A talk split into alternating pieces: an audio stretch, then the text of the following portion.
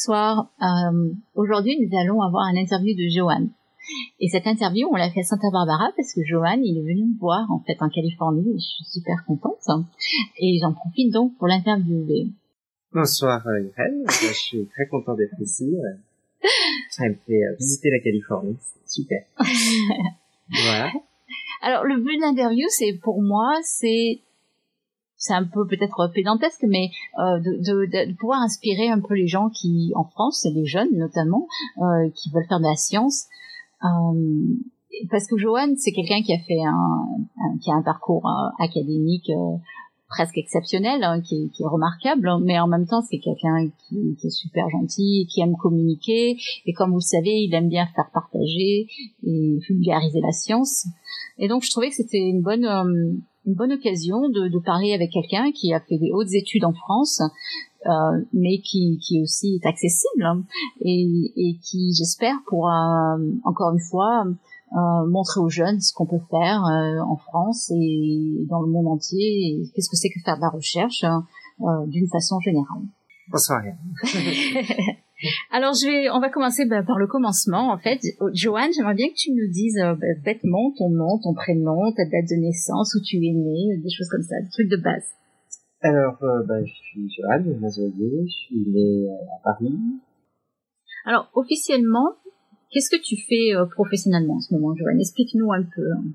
Et donc, bah, depuis, depuis quasiment un an maintenant, je suis officiellement le titre de docteur en astronomie et en astrophysique, donc je vais de ma thèse. Et euh, donc en attendant d'avoir un poste fixe, euh, donc qui sont difficiles à avoir dans tous les pays, on fait ce qu'on appelle des euh, avant des postes de recherche euh, plus ou moins fixes, on a ce qu'on appelle des postdocs, qui sont sortes de CDD de la recherche. Donc c'est des moments où, où, on fait beaucoup de recherche et qui sont aussi assez privilégiés parce qu'on a quand même moins à avoir ce travail, on a moins à se rechercher de l'argent en permanence. Euh, l'argent est amené plutôt encore par les, chercheurs permanents. Et du coup, on peut se permettre encore de se concentrer le plus possible sur la recherche. c'est des moments où on fait, beaucoup et on fait beaucoup de recherche. D'accord.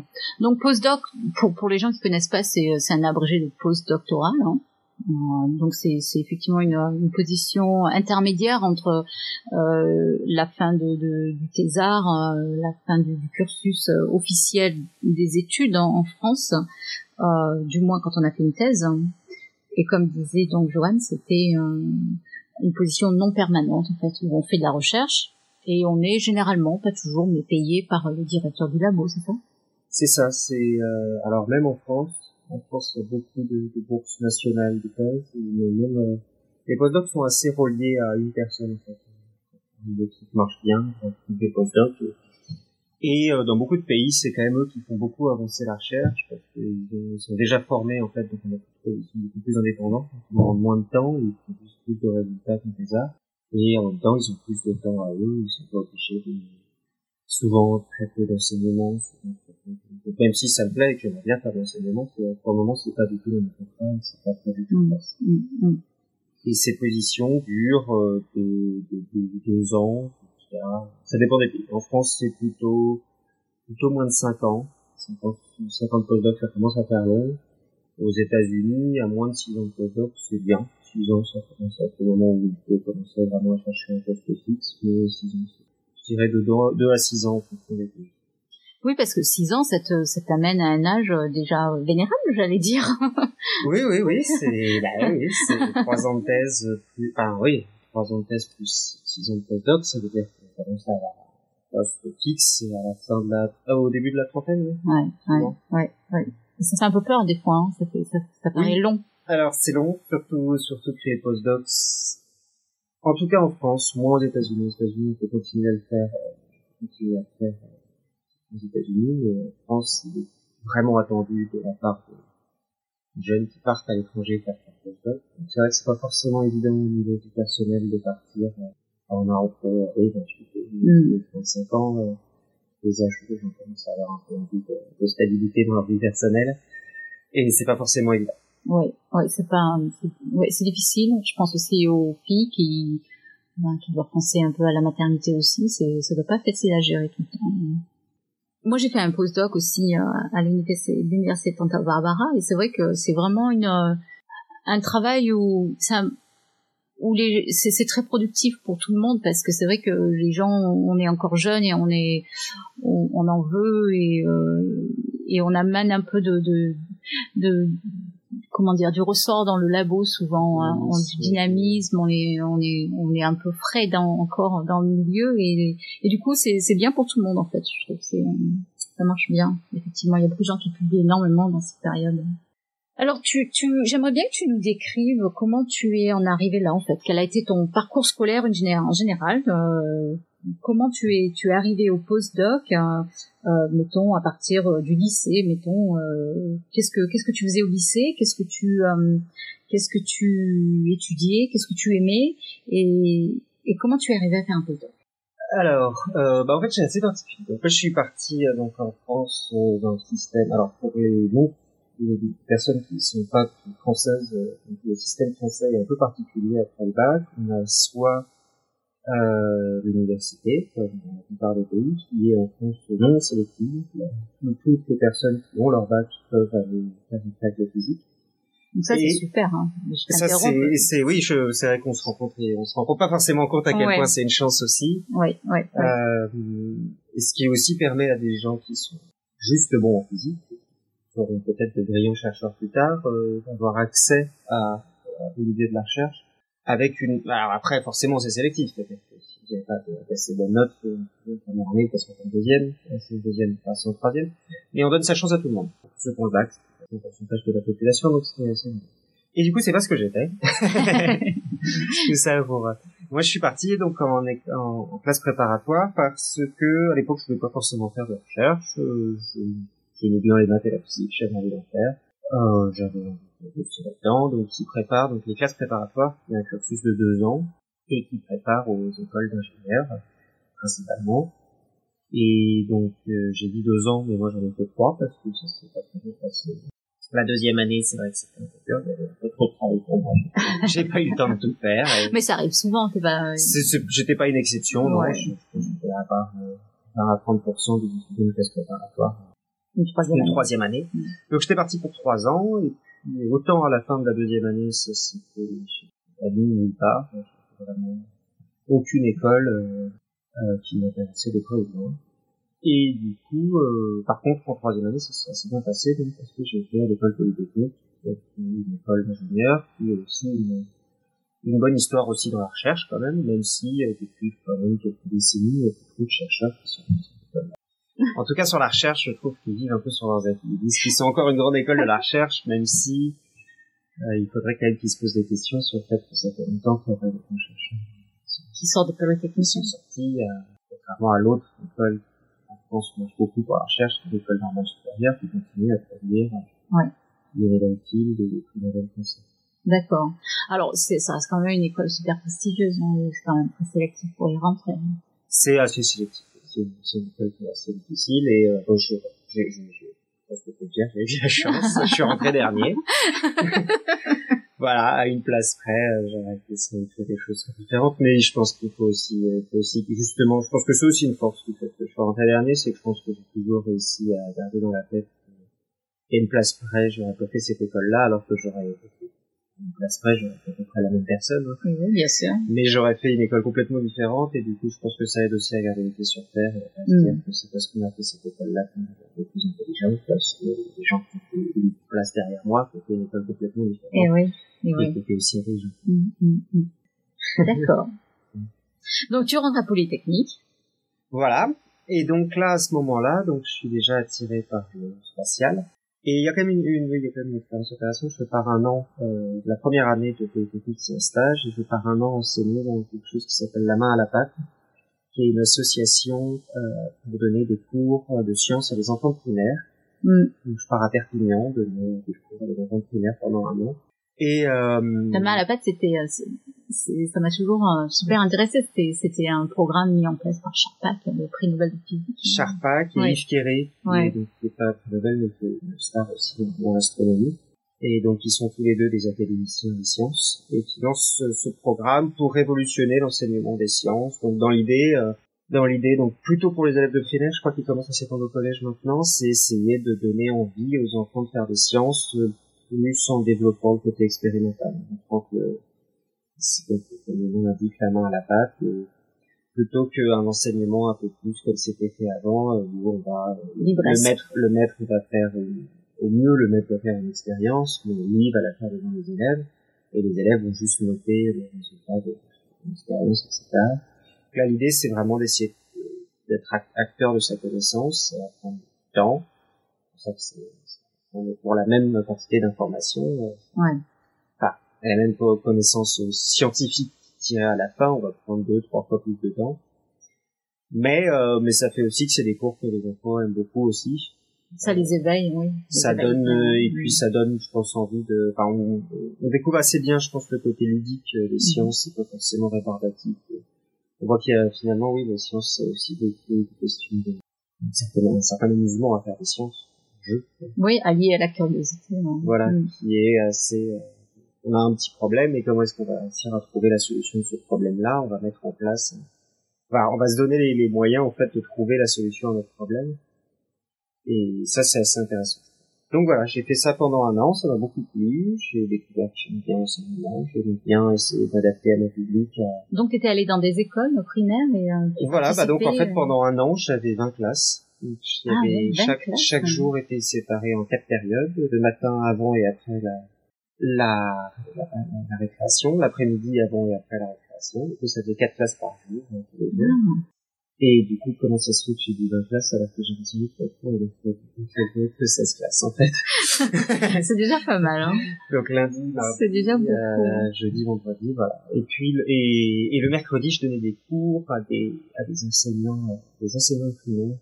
Et pour les aider aussi. Alors j'avais pas forcément le droit d'être seul avec les enfants, donc j'étais là plus en accompagnateur. En fait, eux apportaient vraiment le côté pédagogique parce que c'était leur travail et moi je surtout là pour les rassurer et leur dire qu'il n'y avait pas forcément peut-être euh, d'avoir un master 2 en physique quantique pour parler de science à des enfants primaires. Et oui, et puis leur apprendre tout simplement que n'est pas forcément grave de, de dire bah, c'est rien quoi. Si un mhm. élève pose une question, on peut lui dire bah, je te dirai demain, c'est une question intéressante. Et ça arrivait parfois que les élèves me posent des questions. Ouais.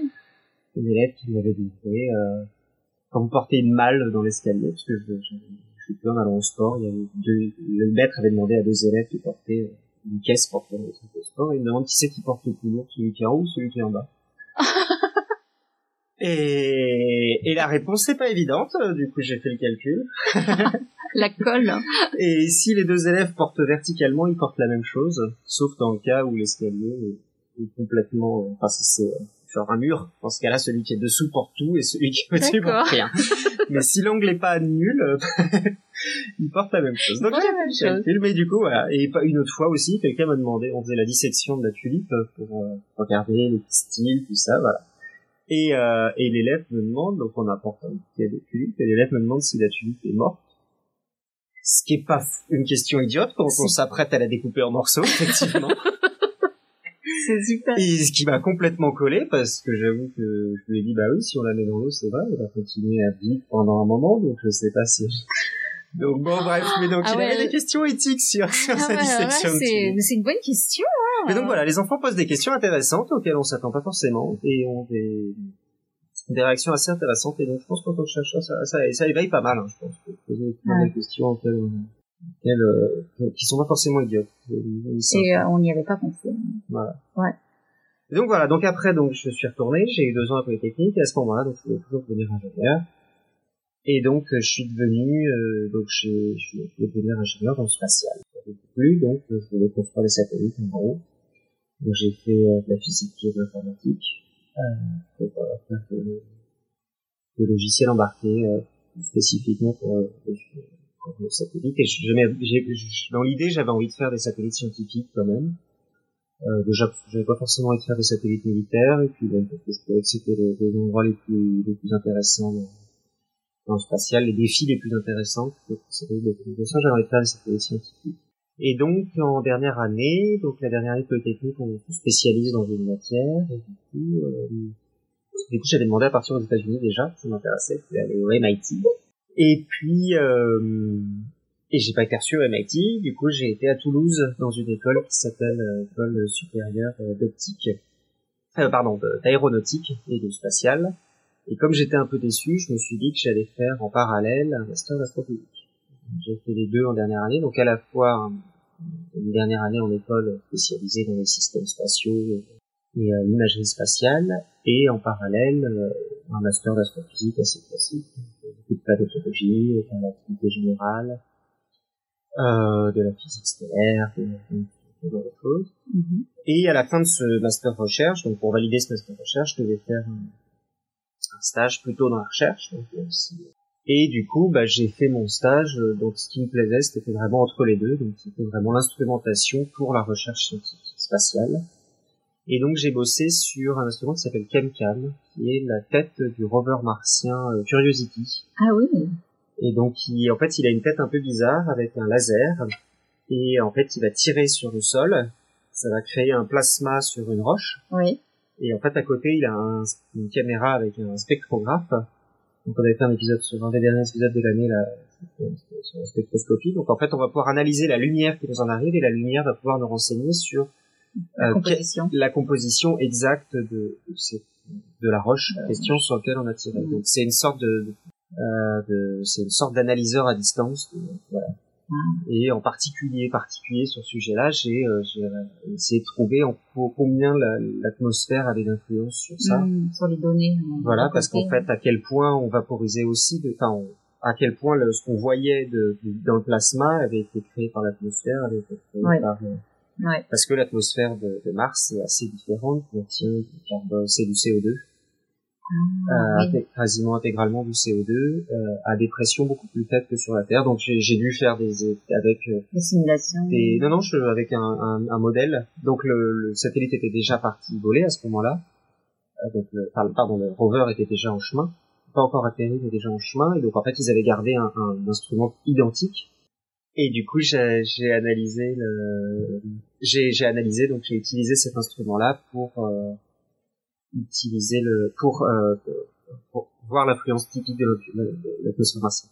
Et donc dans ce cadre, euh, je suis alors je devais partir euh, au Japon pour créer le même instrument mais pour la sonde Hayabusa qui devait aller sur la Lune.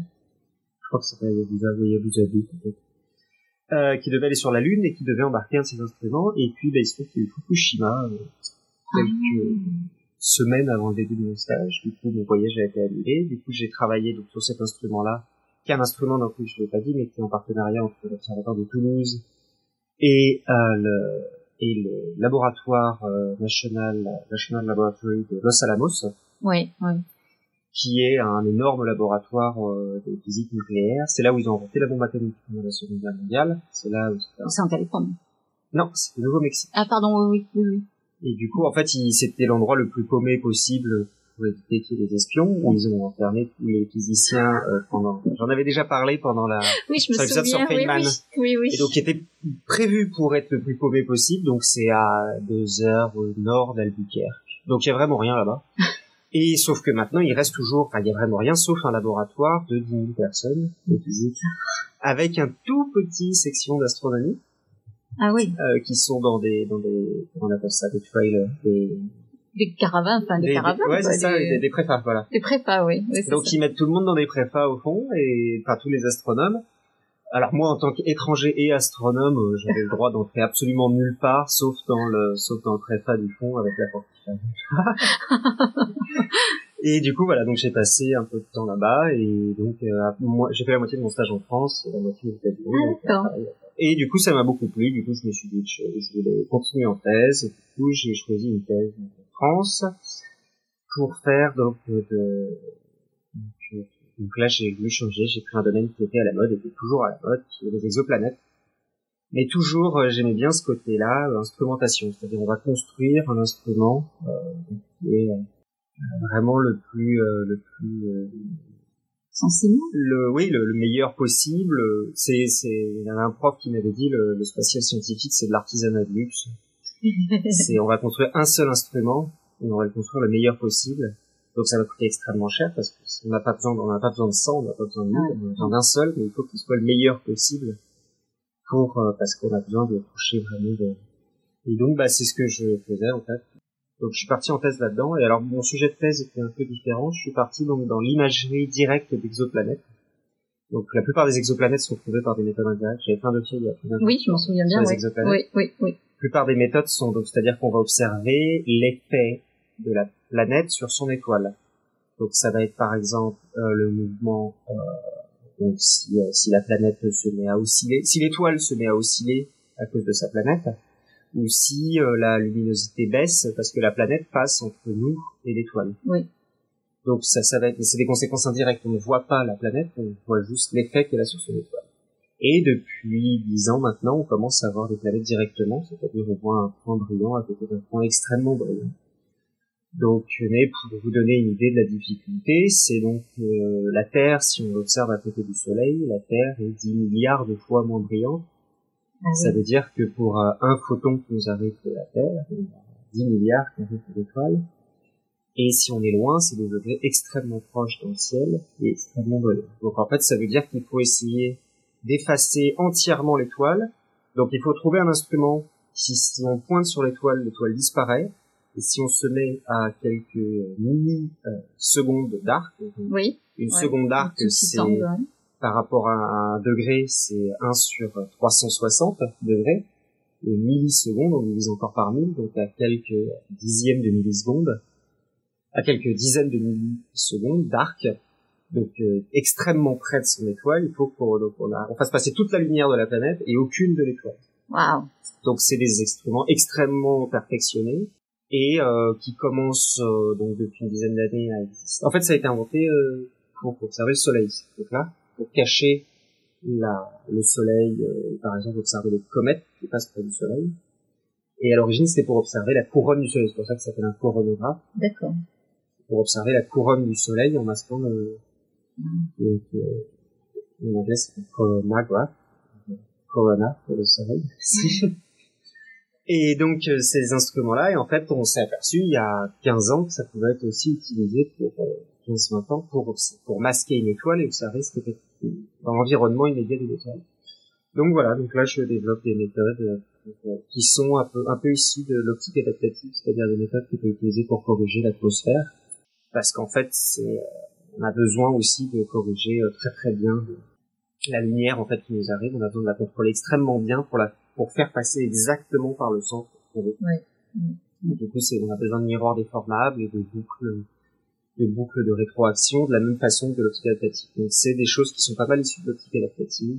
Mm, mm, Donc mm. c'est de l'instrument extrême de précision, euh, avec la récompense qu'à la fin, si ça marche bien, ça sera peut-être envoyé dans l'espace sur un. Donc c'est sympa.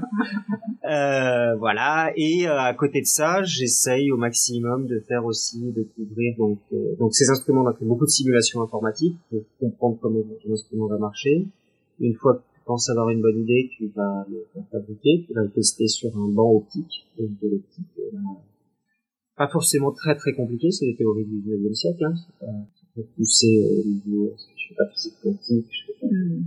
Et après ça, donc on obtient, voilà, une fois que ça, et puis une fois que ça marche bien, donc on instrument peut utiliser sur un télescope, par exemple, donc ça, ça va arriver euh, mais du coup, ce que j'ai, par contre, ce que j'ai fait, c'est j'ai utilisé des données d'autres instruments identiques aux miens, mais qui sont déjà sur le télescope, d'autres coronographes, pour étudier donc les environnements euh, stellaires. Donc, euh, donc, en fait, dans notre domaine, comme on a encore peu de planètes pour le moment, on observe surtout des disques, donc qui sont l'équivalent de la ceinture de Kuiper de, c'est la ceinture de, une ceinture de, de débris, donc c'est des, petits cailloux qui tournent autour d'une étoile. Oui. Et donc, comme la ceinture de Kuiper euh, dans, le système solaire, donc voilà aussi une de ces ceintures d'astéroïdes autour du Soleil, et en fait qui sont beaucoup plus simples à regarder parce que c'est beaucoup plus étendu et, mm. finalement beaucoup plus lumineux aussi à certains regarder que les planètes. C'est, un, et puis c'est une structure, c'est large, c'est étendu. C'est pas un point qu'on cherche à côté d'un autre point, c'est vraiment un truc étendu. Et donc on en a trouvé, pour le moment c'est un des énormes avantages de notre technique, c'est qu'on trouve énormément de ces trucs-là. On en a, on, a, on doit avoir moins d'une dizaine de planètes, par contre on a plus d'une trentaine de, de disques de débris euh, enfin ce genre de, de, Et du coup, moi, j'ai étudié spécifiquement donc sur les images de disques débris. Donc c'est euh, bah, il faut imaginer un disque qui ressemble un peu au disque de Saturne, par exemple, un, anneau de poussière autour d'une étoile, importante, et du coup, essayer de déduire de sa forme, de sa, est-ce qu'il a, si on voit par exemple qu'il a euh, des, des trous avec des cavités à l'intérieur de lui, ou des déformations, des, des tourbillons, etc. Du coup, ça peut nous indiquer la présence d'une planète qu'on voit pas forcément. On peut déduire des contraintes sur les autres objets qu'on voit pas forcément à partir de tous ces disques. D'accord. Donc c'est ce que je fais très précisément actuellement. Et du coup, bah, j'ai continué après ma thèse, je continue en postdoc sur un autre instrument. Euh, donc beaucoup de simulation, développement de banque et puis euh, utilisation de... Donc, vraiment, mon postdoc est vraiment dans la continuité de ma thèse. D'accord. Voilà. Et donc, donc justement, je me, je me demandais comment tu l'as comment tu l'as décidé le labo où tu, tu allais faire ton postdoc? Tu as fait des demandes dans d'autres labos où il y avait celui-là, tu savais que ça allait t'intéresser? Ou comment comment t'as atterri dans ce labo à Baltimore? Alors, il se trouve que mon chef est français à Baltimore et du coup, je l'avais en fait, il y a bizarrement dans enfin bizarrement. La communauté française est très le coronographe ça a été inventé par Bernard Rio il y a 5 ans. L'optique adaptative, plus ou moins, été aussi développée et inventée par des Français dans le domaine de l'astronomie. Parce qu'apparemment, ça avait déjà été inventé par les militaires avant pour observer les, satellites depuis la Terre. Mais, mais bon, ça a été réinventé par des Français dans le domaine de l'astronomie. Et, euh, et, en fait, du coup, c'est un domaine où il y a beaucoup de Français. La plupart des confs où je vais, entre un tiers et la moitié des gens sont Ah oui. Ah oui. Et donc, oui, ce qui est assez hein. bizarre. Bon, c'est rare qu'il y ait des domaines comme ça. Il y a un tout petit peu euh, d'Allemands, d'Italiens, et sinon c'est que des Américains et des Français. Et... Ah ouais, je m'en pas du tout compte. Voilà. Mm. Donc, euh, et de Suisse aussi, oui, qui, sont, qui commencent, qui sont très forts dans les écoles avec ah oui. Et donc ils commencent à se développer aussi sur, sur les sur l'imagerie directe dont je parle là. Oui. Et il y a aussi quelques Belges aussi. L'université de Liège qui sont aussi assez euh, dans ce domaine-là. Euh, donc, euh, en fait, je l'avais croisé à une conférence, je lui avais dit que j'avais très envie de retourner aux États-Unis pour faire un postdoc.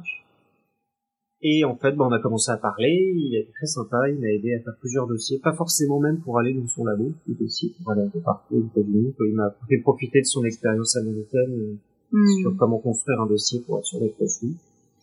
Et en fait, j'avais bien envie d'aller quand même dans son labo, et du coup, euh, du coup, quand il y a eu, euh, finalement, à la fin, il y a une position qui s'est libérée dans son labo, et c'est celle que j'ai que j'ai prise. Et donc le, le labo en question, c'est le Space Telescope Science Institute, donc euh, l'institut euh, des télescopes euh, scientifiques spatiaux, et qui en fait est quelque chose qui date de la fin des années 80, non du début des années 90, fin des années 80, qui a été développé en parallèle d'Hubble. En fait, Hubble, c'était la plus grosse mission scientifique, enfin c'est toujours d'ailleurs, à l'époque c'était déjà une énorme mission scientifique, plus d'un milliard de dollars. Et en fait a été euh, après plusieurs euh, batailles etc il y avait plusieurs universités très prestigieuses Caltech Princeton qui voulaient en fait le construire pour eux quoi. Ils avaient été aux autres universités aux autres trop nuls donnez-nous l'argent on va construire le satellite.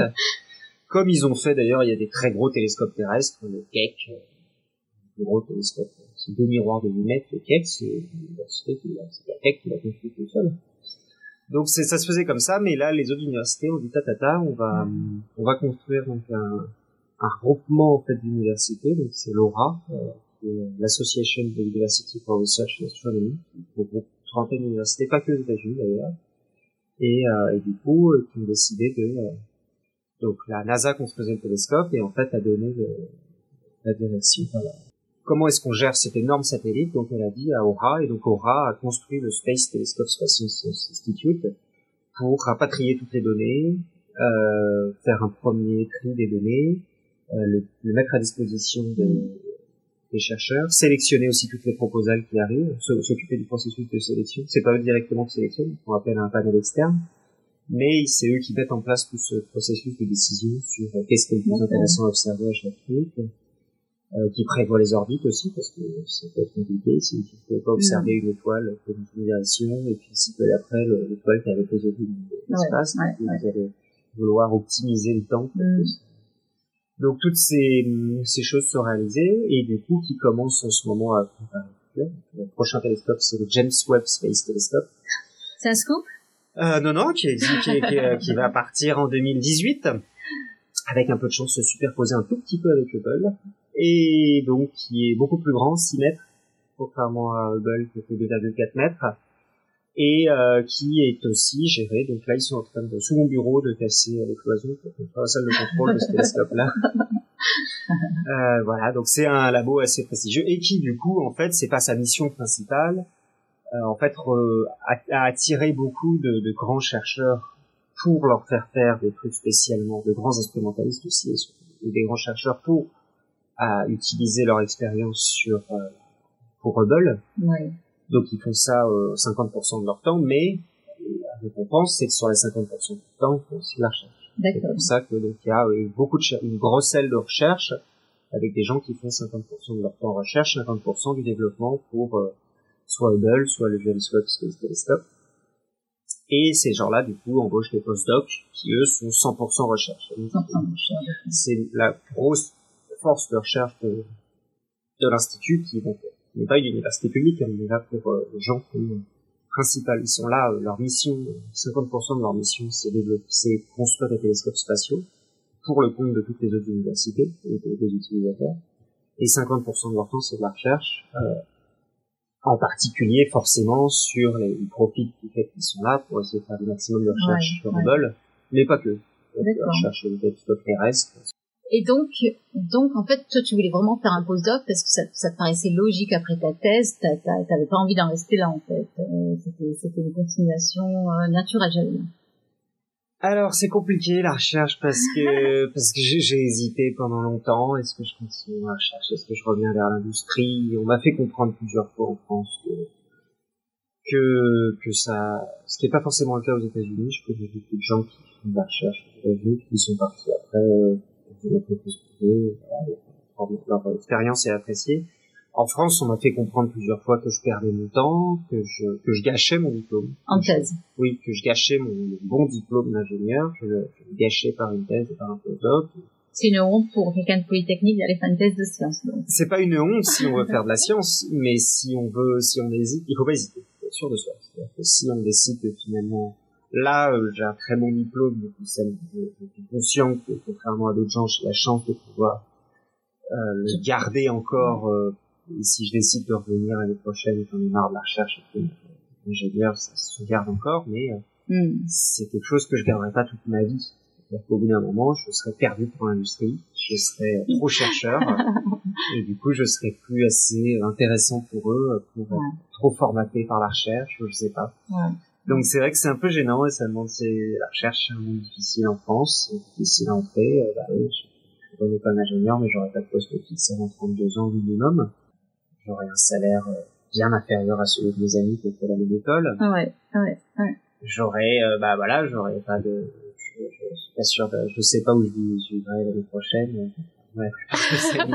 Parce que si tu avais fait que Polytechnique, entre guillemets, euh, tu aurais pu être ingénieur à Dassault ou ingénieur... Euh, bah, plutôt moi dans le spatial, du coup, donc c'était plutôt euh, le, le, CNES ou Astrium ou Thales à Space. D'accord. Mm Astrium, donc, est la branche qu'ils appellent plus Astrium, maintenant qui s'appelle Airbus Defense Space, qui est la branche spatiale d'Airbus. Euh, Thales à Space, qui est la branche spatiale de Thales, et, et le CNES, donc qui est l'agence spatiale française.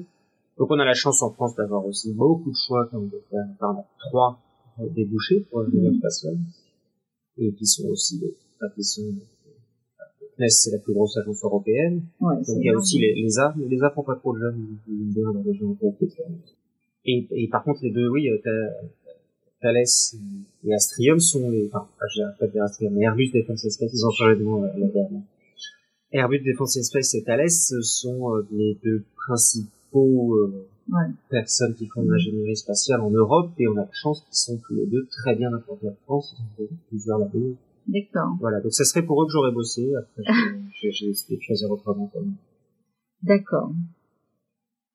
Alors, quand on, quand on discutait ce week-end, tu, tu m'as dit plusieurs fois, ouais, moi à l'école, euh, moi j'ai...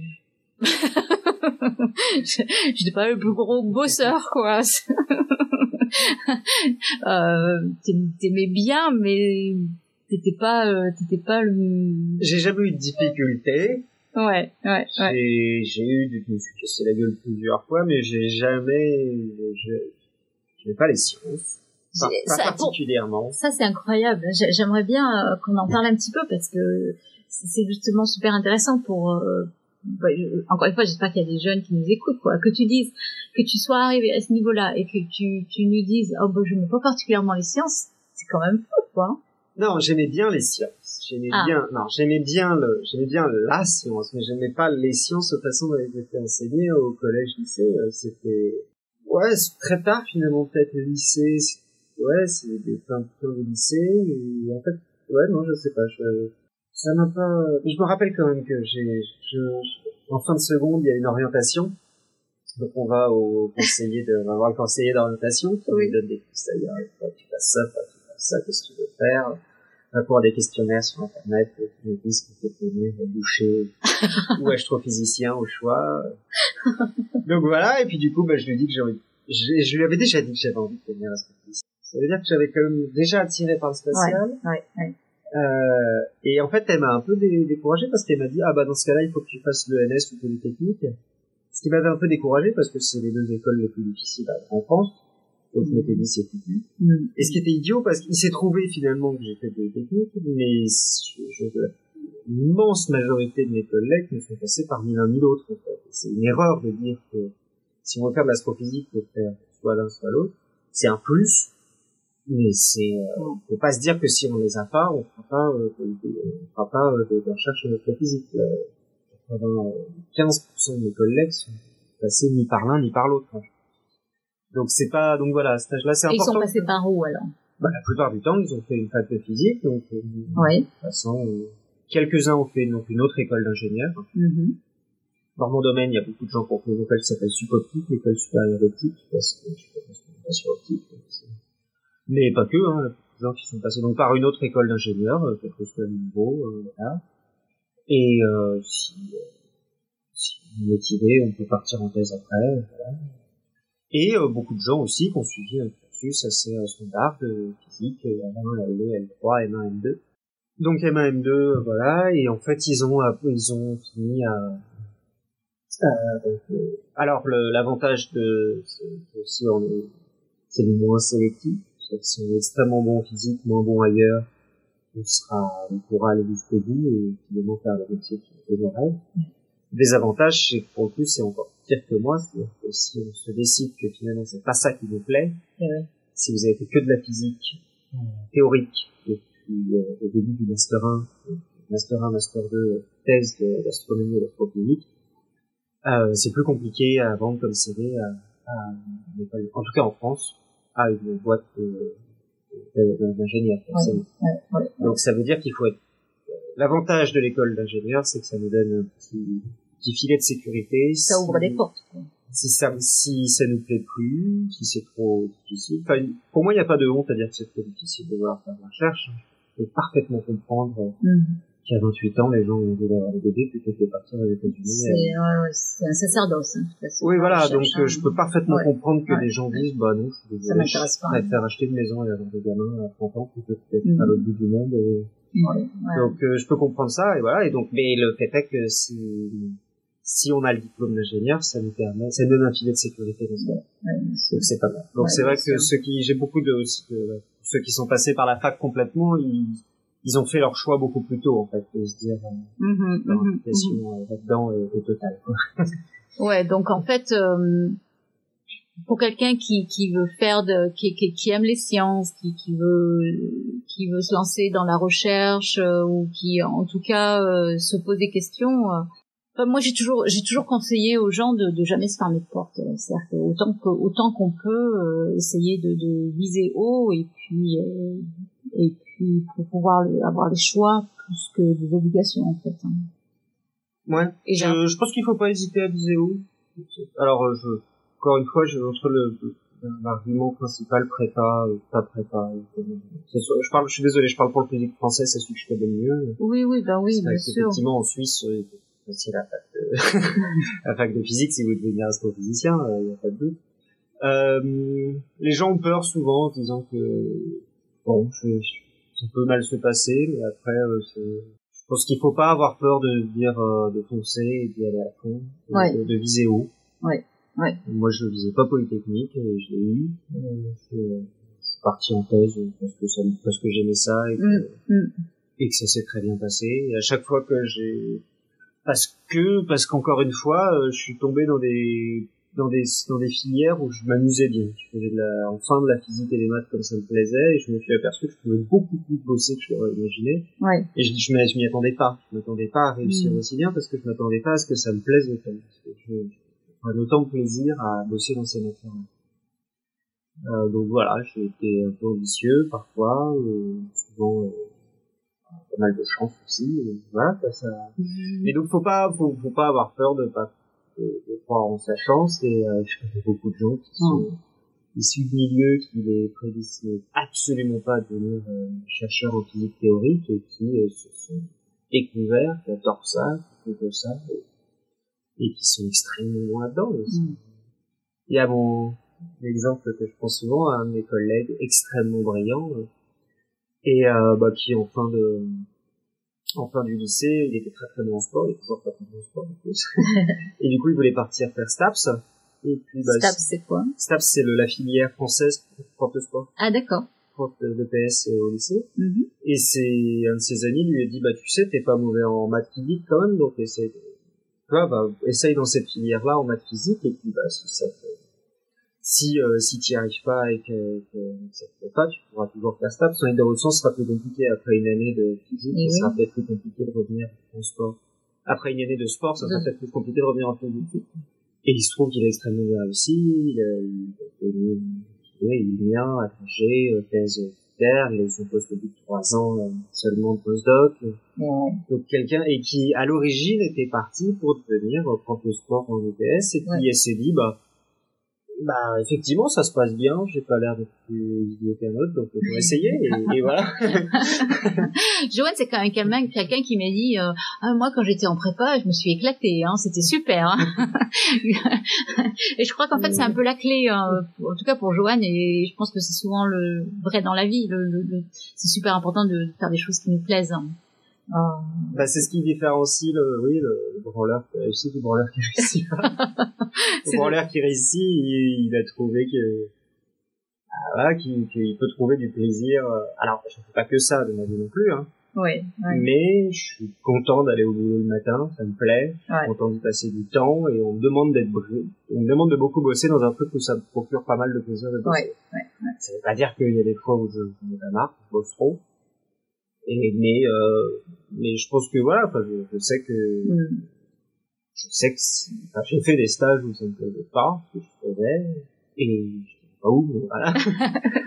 Euh, donc pas dans la recherche, et je, je, je, je sais que j'ai une bonne capacité à rien foutre aussi quand, quand ça me plaît pas. Donc je suis plutôt content d'être dans un domaine qui me plaît.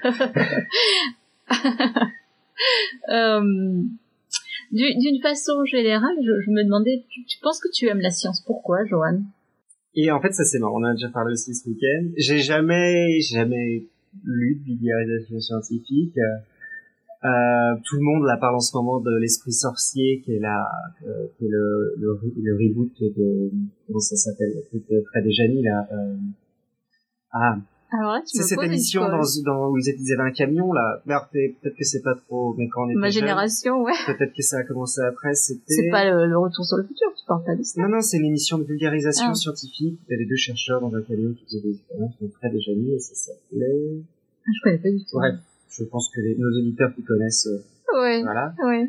Et, euh, et tout le monde, donc, donc là, en ce moment, ils sont en train d'essayer de lancer un robot qui s'appelle l'Esprit Sorcier sur Internet, et donc on a beaucoup parlé sur Facebook autour de moi, voilà. Et en fait, euh, je- donc les gens sont là, oui, pour lancer, c'était une super émission, euh, Mm. et donc voilà, bah, le nom ne vient même pas parce qu'en fait j'ai jamais été particulièrement attiré par ce genre de choses. Euh, J'aimais bien la fiction moi plutôt. Euh, euh, J'ai Mhm. jamais lu trop de voilà et euh, et donc je sais plus où je voulais en venir avec ça, mais voilà donc j'ai jamais été attiré particulièrement par euh, par la vulgarisation scientifique et euh, et en fait, ce que j'aime bien dans la science, moi, c'est assez, euh, mais finalement, ça aurait pu être pour autre chose. C'est bien, j'aime bien ce que je fais, en fait. J'aime bien la façon dont je me pose un problème et j'essaye de donner, euh, de trouver la solution Mhm. et d'aller le plus loin possible pour essayer de trouver la solution. Et il y a un côté vachement euh, satisfaisant, en fait, à avoir en permanence. On a un problème, on trouve une solution, on a un problème, on cherche, on Ouais. cherche, on va Ouais. finir par trouver la solution. Après, Mhm. plusieurs. Donc les, et, les, et ce que j'aime bien dans la recherche, c'est c'est les problèmes les plus difficiles en fait. C'est les problèmes- surtout voilà, surtout que moi j'ai un métier un peu à l'intersection de l'ingénierie et de la recherche. Oui. Je fais de l'instrumentation scientifique. Et j'ai besoin de faire les instruments les plus perfectionnés, les plus difficiles et, et c'est que c'est des problèmes qui, qui font appel donc à, donc, euh, je fais beaucoup d'informatique pour essayer de faire marcher les instruments, je fais de l'optique, Ouais. je fais de l'électronique parce que je fais euh, ouais. des détecteurs, euh, des miroirs de format, des Mm. de choses.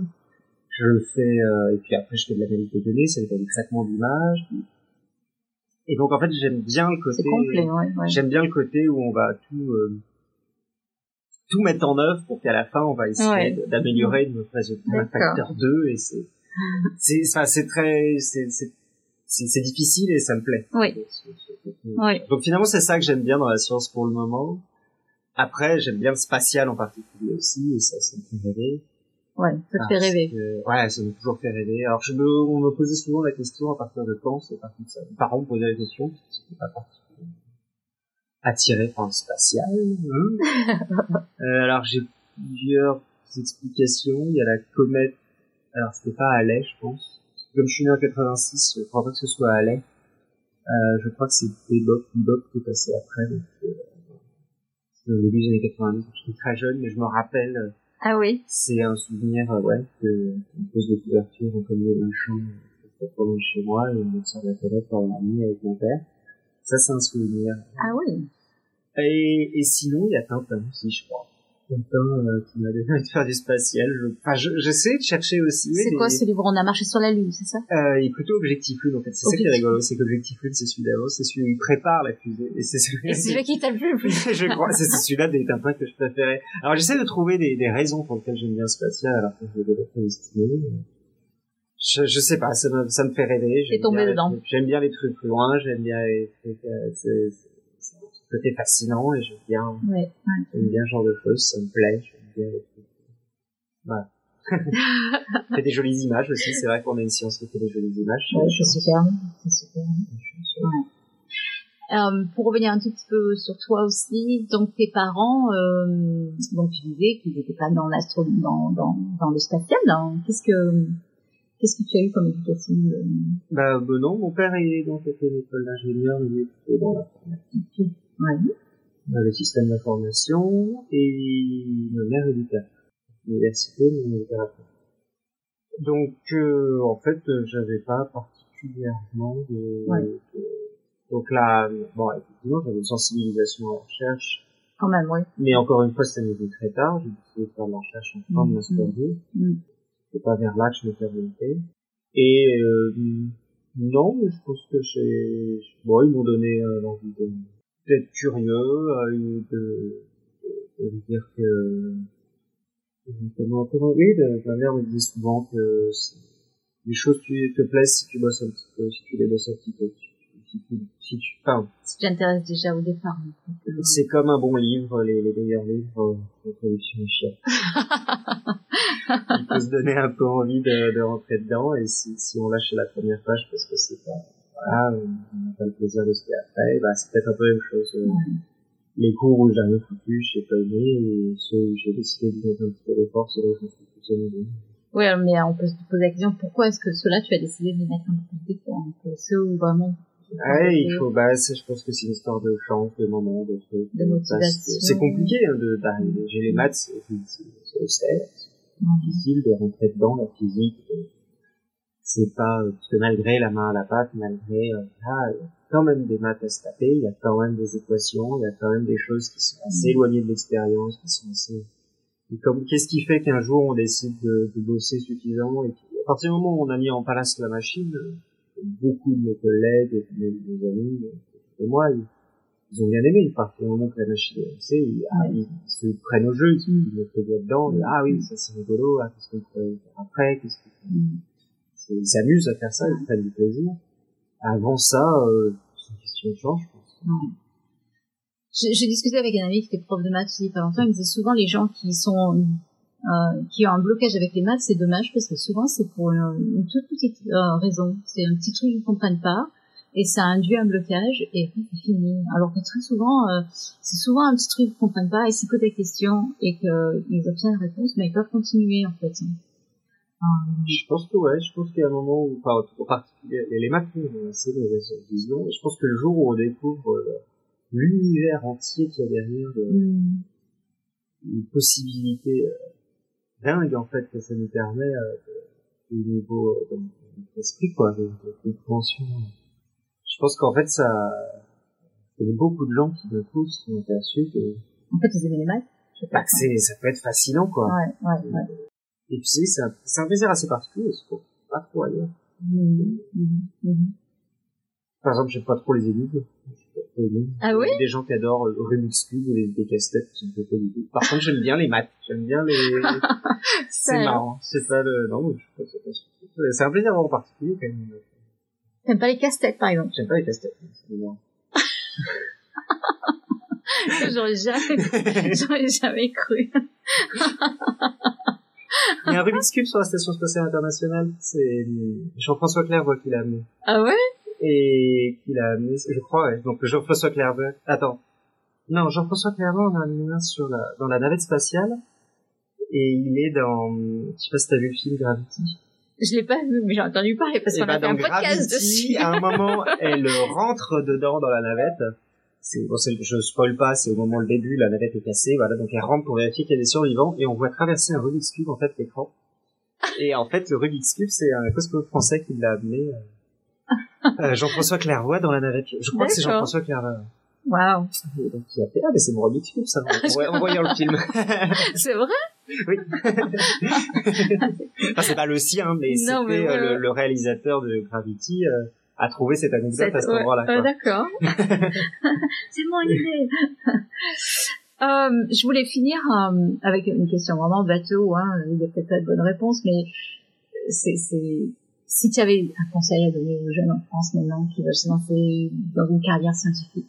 Euh, c'est compliqué parce que c'est des... encore une fois c'est difficile quand même. Hein. Je pense que c'est faut être motivé, faut avoir la niaque. Et mais euh, c'est énormément de plaisir aussi. Donc c'est peu de boulot où on est aussi content de se lever le matin. Et ouais. On relige beaucoup, beaucoup de là. Je, je, je, passé euh, par Irène parce que j'étais en conférence à San Diego. C'est déjà la deuxième fois que je suis en Californie cet été. Je suis au Canada, euh, enfin oui depuis 4 mois quoi. Donc on, on, on beaucoup euh, rencontre plein de gens. Voilà, on va faire des discussions, mmh. on va plein de gens, on est toujours des gens passionnés, ouais. plein de sont jeunes qui arrivent en permanence. Donc c'est, c'est, passionnant, c'est super, ça voilà, on veut, travailler, c'est agréable. Et euh, mais donc alors quel conseil euh, bah si vraiment je, on pense que ça va nous plaire et qu'on est prêt à s'y lancer euh, bah, faut pas avoir peur de viser quoi. Faut pas avoir, peur de, pas avoir peur de se dire, euh, parce que, parce que, voilà, après, je pense que beaucoup de, beaucoup de trucs qui dépendent de notre, notre milieu, euh, ce qui nous entoure, euh, si nos parents font pas ça, notre milieu social, etc. Mais, euh, mais il y a un moment où, où si vous avez, euh, si vous êtes dans les mêmes conditions que les autres, comme ça va arriver euh, à l'idée, à l'U3, etc Là, d'un coup, euh, d'un coup, vous allez vous apercevoir que, euh, que nous, dans les mêmes conditions que les mm. autres, vous pouvez croire, hein. que vous pouvez vous décoller à ce moment-là, et que vous pouvez être, euh, ouais, c'est pas, c'est pas une blague, hein, le prochain pour Nobel, ou le, bien sûr, prochain, bien sûr, ouais, ouais. Il y a beaucoup de gens qui se sortent au milieu, qui ne destinaient pas du tout à faire l'astrophysique, et qui sont plus extrêmement brillants dans ce moment. Mm, mm, voilà, une de curiosité, de, mon esprit qui est tourné d'une façon particulière, même si j'arrive pas forcément à définir comment, et, et voilà, bah, c'est ça, c'est quoi. Ouais, ouais. La motivation et ne pas avoir peur de se lancer, de se lancer haut. Hein. Mm. Et puis, oui, pas avoir peur de dire que bien sûr.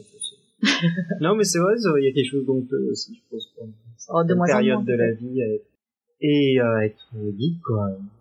Bref, un geek parce qu'on aime bien la science, parce qu'on aime bien et en fait, euh, bah, je pense que c'est une chance. C'est une je pense passer un certain âge, les gens s'aperçoivent que on n'a plus, on a plus honte d'être intelligent passé un certain âge, mais c'est pas forcément facile avant un certain âge. Ouais, ouais, ouais.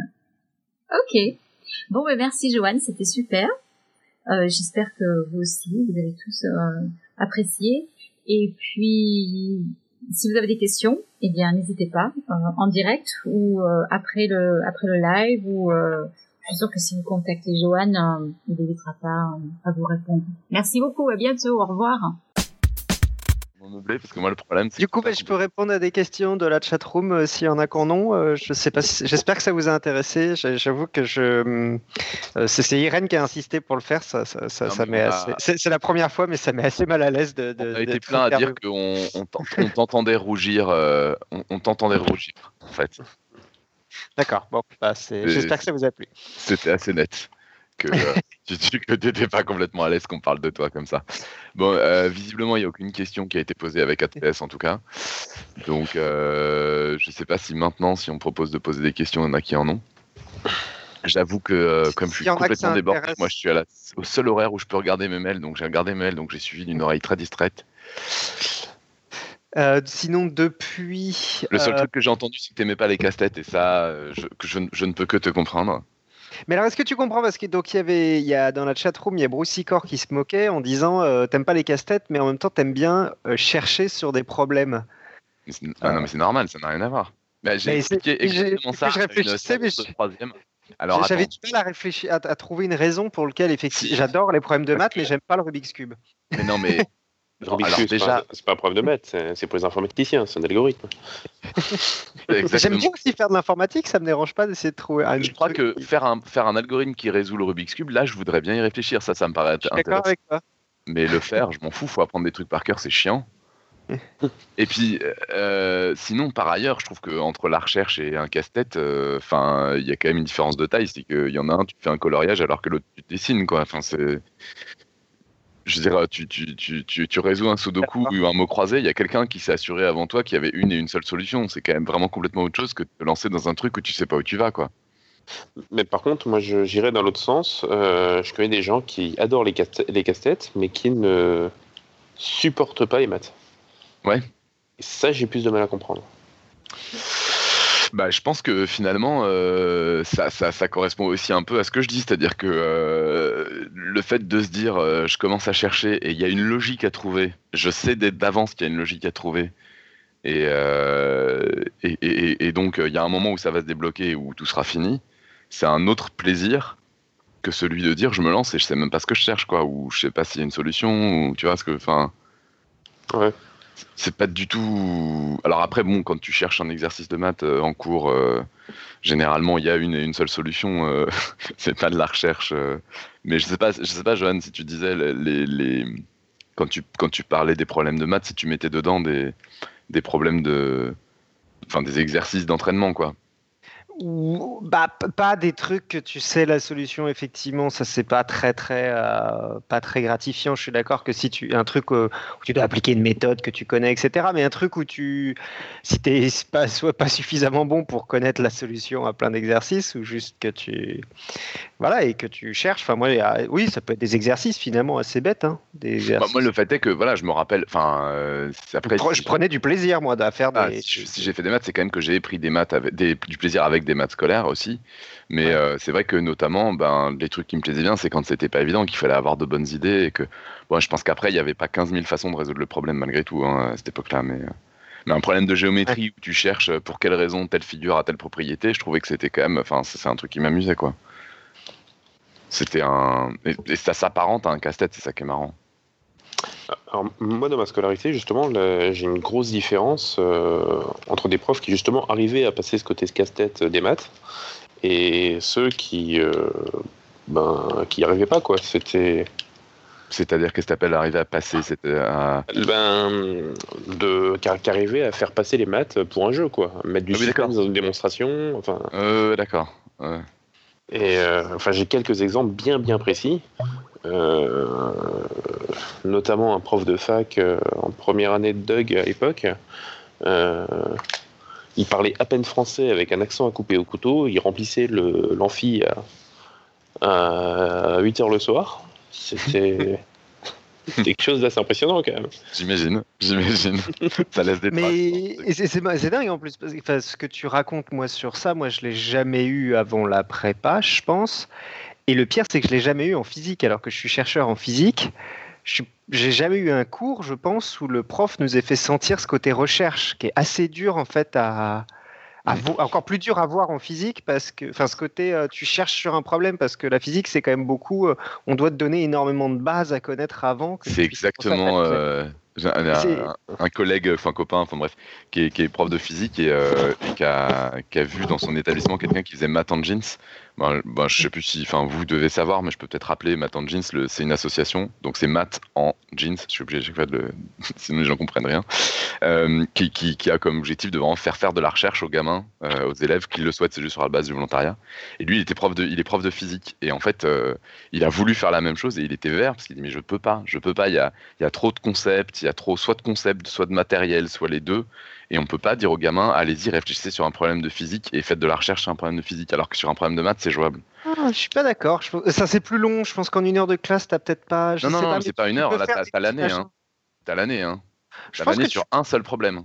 J'en sais rien, peut-être pas, mais j'ai l'impression que tu peux quand même faire des trucs complètement idiots, mais tu vas monter une expérience, un enfin, tu vois, un truc où, où tu vas là, c'est ça, où tu sais pas la réponse avant et t'as pas juste à appliquer une formule, ou un truc où tu dois trouver, une... parce que c'est ça finalement. En, en physique, en fait, ce qui est intéressant, c'est de trouver la formule. C'est pas d'appliquer une formule que tu connais déjà à un problème ou en gros. Trouver la bonne modélisation.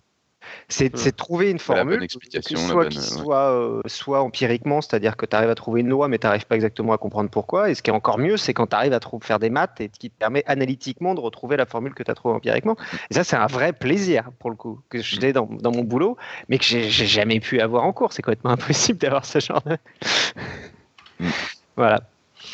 Mais sinon, sur les casse-têtes, enfin, moi, je sais que c'est un, truc qui m'a énormément bloqué et sur lequel j'ai changé d'avis, euh, notamment en bossant au Palais de la Découverte. Euh, parce que quand, quand, je suis arrivé au Palais de la Découverte et que j'ai vu euh, ce qu'on appelle les récréations mathématiques, où justement, c'est des casse-têtes. Enfin, ça, et puis, il y en a un qui a vraiment une apparence de casse-tête, genre le cube qu'il faut remplir avec des blocs de bois, quoi. Je veux dire, le, le, bon gros truc qui te. Quand t'aimes pas ça, t'aimes pas ça, quoi. et, et, et, quand je suis arrivé là, j'ai eu vraiment des, des suées, quoi. Je me sentais vraiment pas bien. Et en fait, le truc, c'est que je pense que comme beaucoup de gens, pour moi, un casse-tête, c'est un test de, enfin, c'était pendant longtemps un test de QI. C'était un truc, il y a ceux qui arrivent, ceux qui arrivent pas, ceux qui sont intelligents, ceux qui sont cons. Et en plus, euh, dans, mon, dans mon enfance, enfin dans, mon expérience, moi j'ai toujours été le mauvais, moi là-dessus. C'est-à-dire que euh, j'ai deux cousins, un de chaque côté, qui ont fait aussi des études de maths et qui ont toujours été beaucoup plus forts que moi en maths. Et donc à chaque fois qu'il y avait un casse-tête, c'était généralement eux qui les amenaient ou c'était un cadeau qui était fait ou quoi. Et puis tu t'appelles les, les, deux matheux, machin, et puis sauf que les deux matheux, t'en as un qui le faisait en deux secondes et l'autre qui avait toujours pas réussi au bout de trois heures et qui avait trop la honte, quoi. Donc euh, je crois qu'il y a un côté comme ça euh, du casse-tête qui est un, un, truc pour sélectionner les, les, intelligents, quoi. En tout cas, dans, dans, dans, la perception de beaucoup de personnes. Moi, ça a été mon cas pendant des années, donc je veux dire, je peux. Et, et, qui, qui, leur fait du tort, alors que. Mais c'est un état d'esprit à changer. C'est-à-dire, si tu prends ça effectivement comme un problème de maths où tu peux avoir des pistes et tu peux essayer de commencer à trouver des idées sans forcément le résoudre jusqu'au bout, euh, tu, tu, tu, peux te détendre et dire bon, bah, je vais peut-être juste trouver des idées, puis on verra bien, quoi.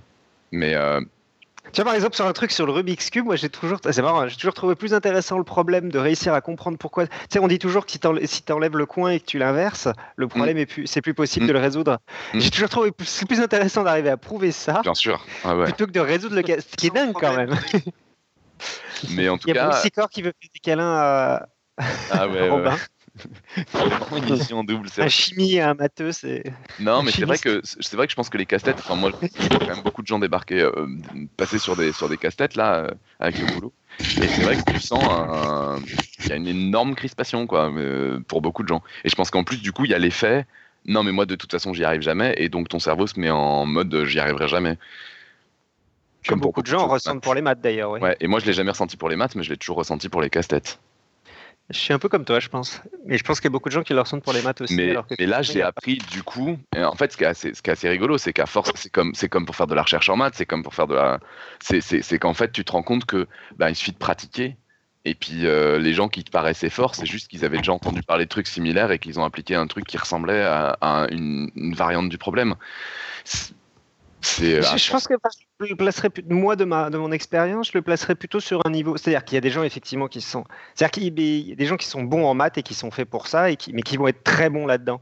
Mais par contre, la vision que beaucoup de gens en ont, c'est-à-dire que si tu es bon, tu vas pouvoir accéder aux maths et si t'es pas bon, tu vas pas pouvoir y accéder. C'est une connerie. C'est-à-dire la discontinuité est pas vraie. Pour moi, il y a une continuité. Donc il y a des gens qui seront toujours meilleurs que toi et moi en maths, il n'y a pas de doute. Mm mais c'est pas une histoire c'est pas une histoire de faut pas se dire j'y arriverai jamais juste à rentrer dans le truc. Je pense que tout le monde peut réussir à prendre du plaisir et par ailleurs moi il y a une citation de mon prof de prépa que j'ai toujours retenu mon prof de spé qui m'a énormément marqué je pense que j'en ai déjà parlé ici qui était vraiment quelqu'un de, de, très très très très fort pour expliquer les trucs à la main euh, et, très très drôle en même temps, euh, qui nous citait des proches, Coluche, tout ça, euh, en cours, en parlant de maths. Enfin, c'était assez brillant, Astérix, tout ça. et il était il était vraiment très drôle et très fort. Et il y a, y a un truc que j'ai vraiment beaucoup aimé. Un jour, il a fait un cours sur je sais plus quel chapitre. Donc il nous explique plein de trucs à la main. Après, il explique, il écrit les trucs formellement, tout ça. Il fait bon voilà, là maintenant, vous en savez autant que moi. Maintenant, la seule différence entre vous et moi, c'est 1000 exercices. Et j'ai trouvé ça hyper fort. C'est vraiment le. En fait, oui, si, il y, a, un moment où, ok, il y en a qui ont plus de, de, prédisposition ou pas, mais c'est juste, faut avoir rencontré plein, plein de situations pour que le jour où tu rencontres une nouvelle situation, tu dises ah mais ouais, ça va marcher. Ça se travaille une intuition aussi, quoi. Moi, je dirais même qu'il y a beaucoup de. Moi, j'ai rencontré pas mal de gens dans ma vie euh, qui avaient beaucoup de facilité, justement, et qui, à cause de ces facilités, ben, travaillaient peu et qui se retrouvent bloqués au bout d'un moment, effectivement. Moi, j'aurais pu me retrouver dans cette situation-là, hein, j'en suis pas passé loin. C'est vrai bah, Parce qu'en plus, les maths scolaires sont pas du tout. Euh, enfin.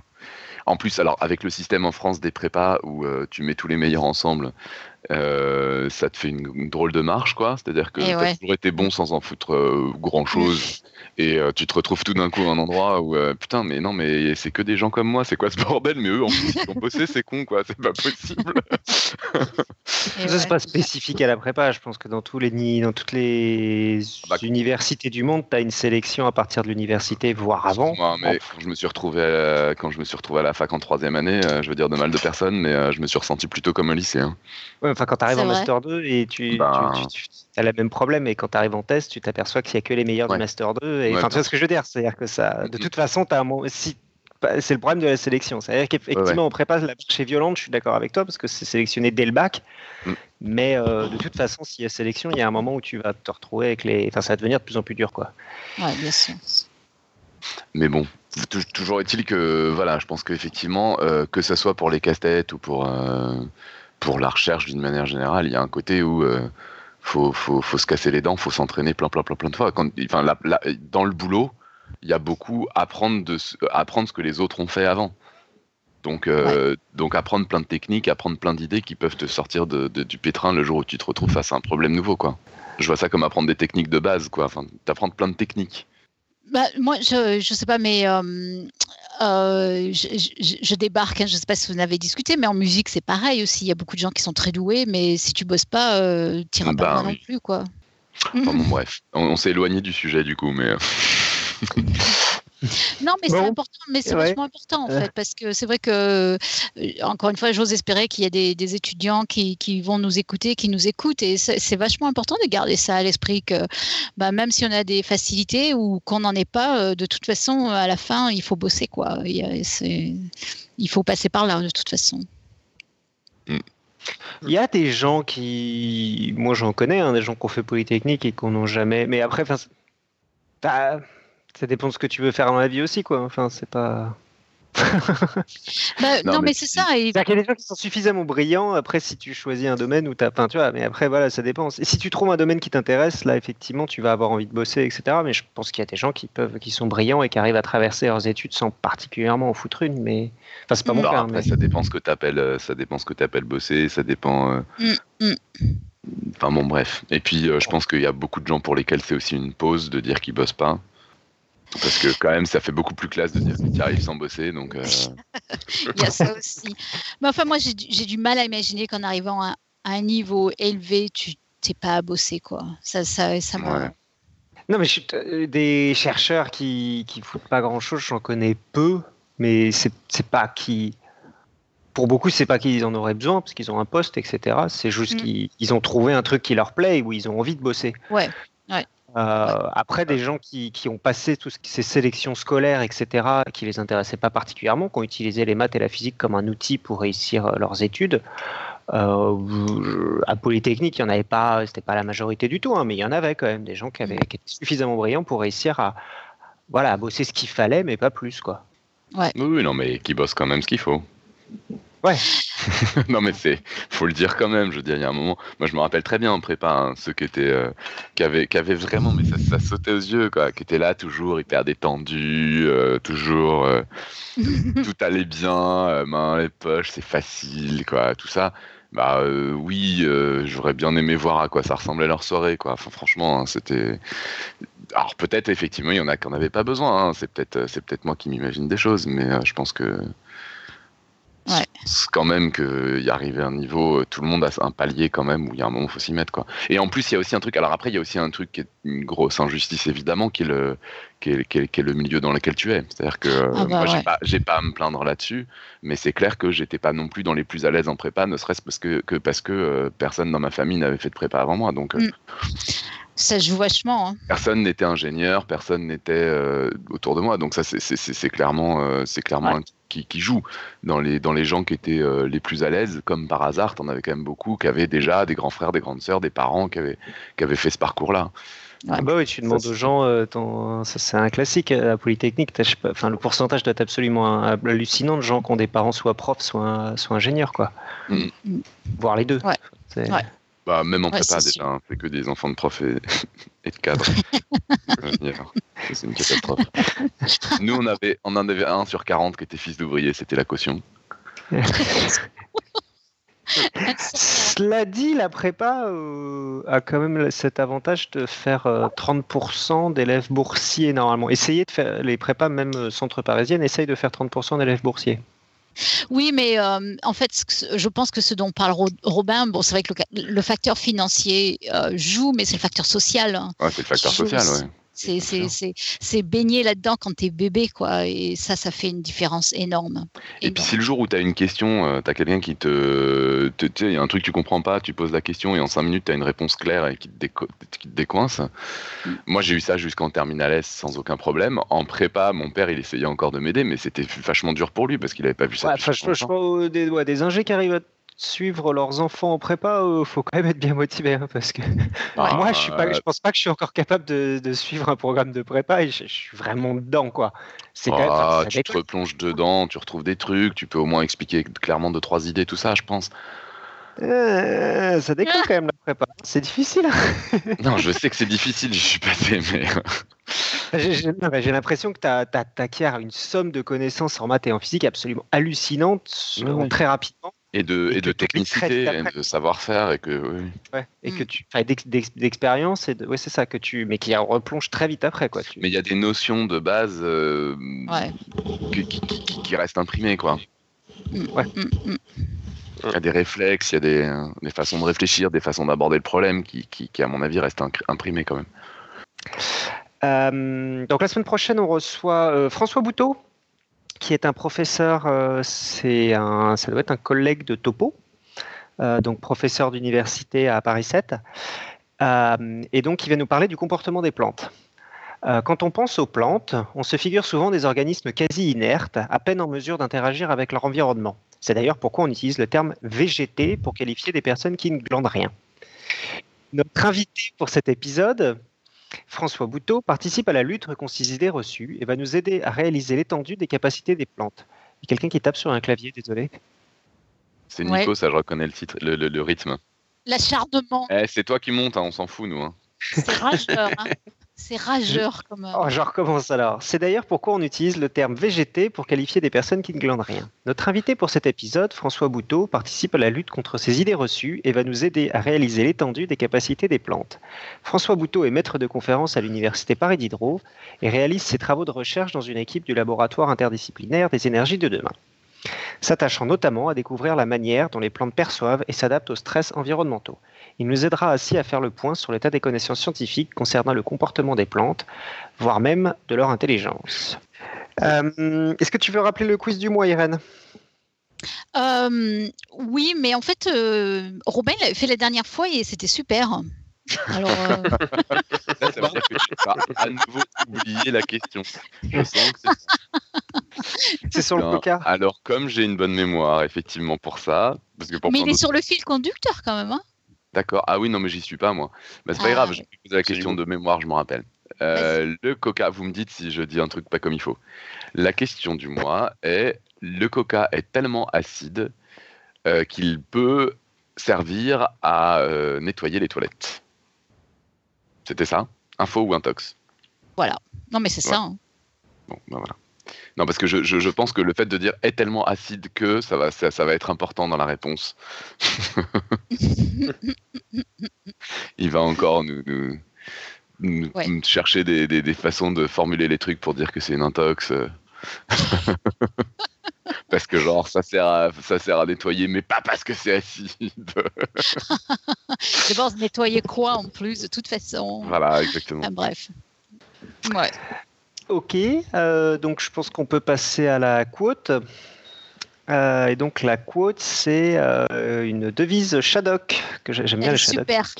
Il vaut mieux pomper d'arrache-pied même s'il ne se passe rien que de risquer qu'il ne se passe quelque chose de pire en ne pompant pas. c'est très très bon. Ça s'applique, c'est vrai, j'avais jamais pensé que ça pouvait s'appliquer en fait.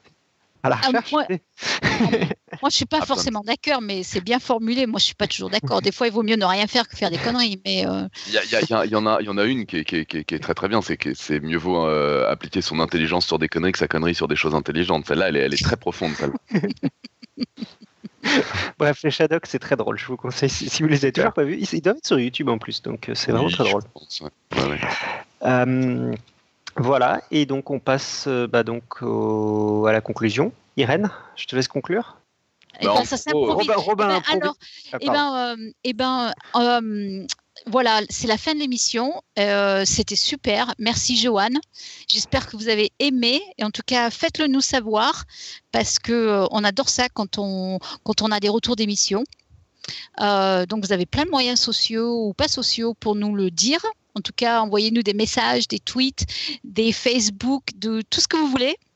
Et en tout cas, on espère tous vous avoir la semaine prochaine. Juste avant de lancer le jingle, euh, si, si, vous avez des questions, si, si, si la carrière de, de chercheur ou d'astrophysicien en particulier vous intéresse, euh, n'hésitez pas à me, me contacter, je serai ravi de répondre à vos questions. Voilà.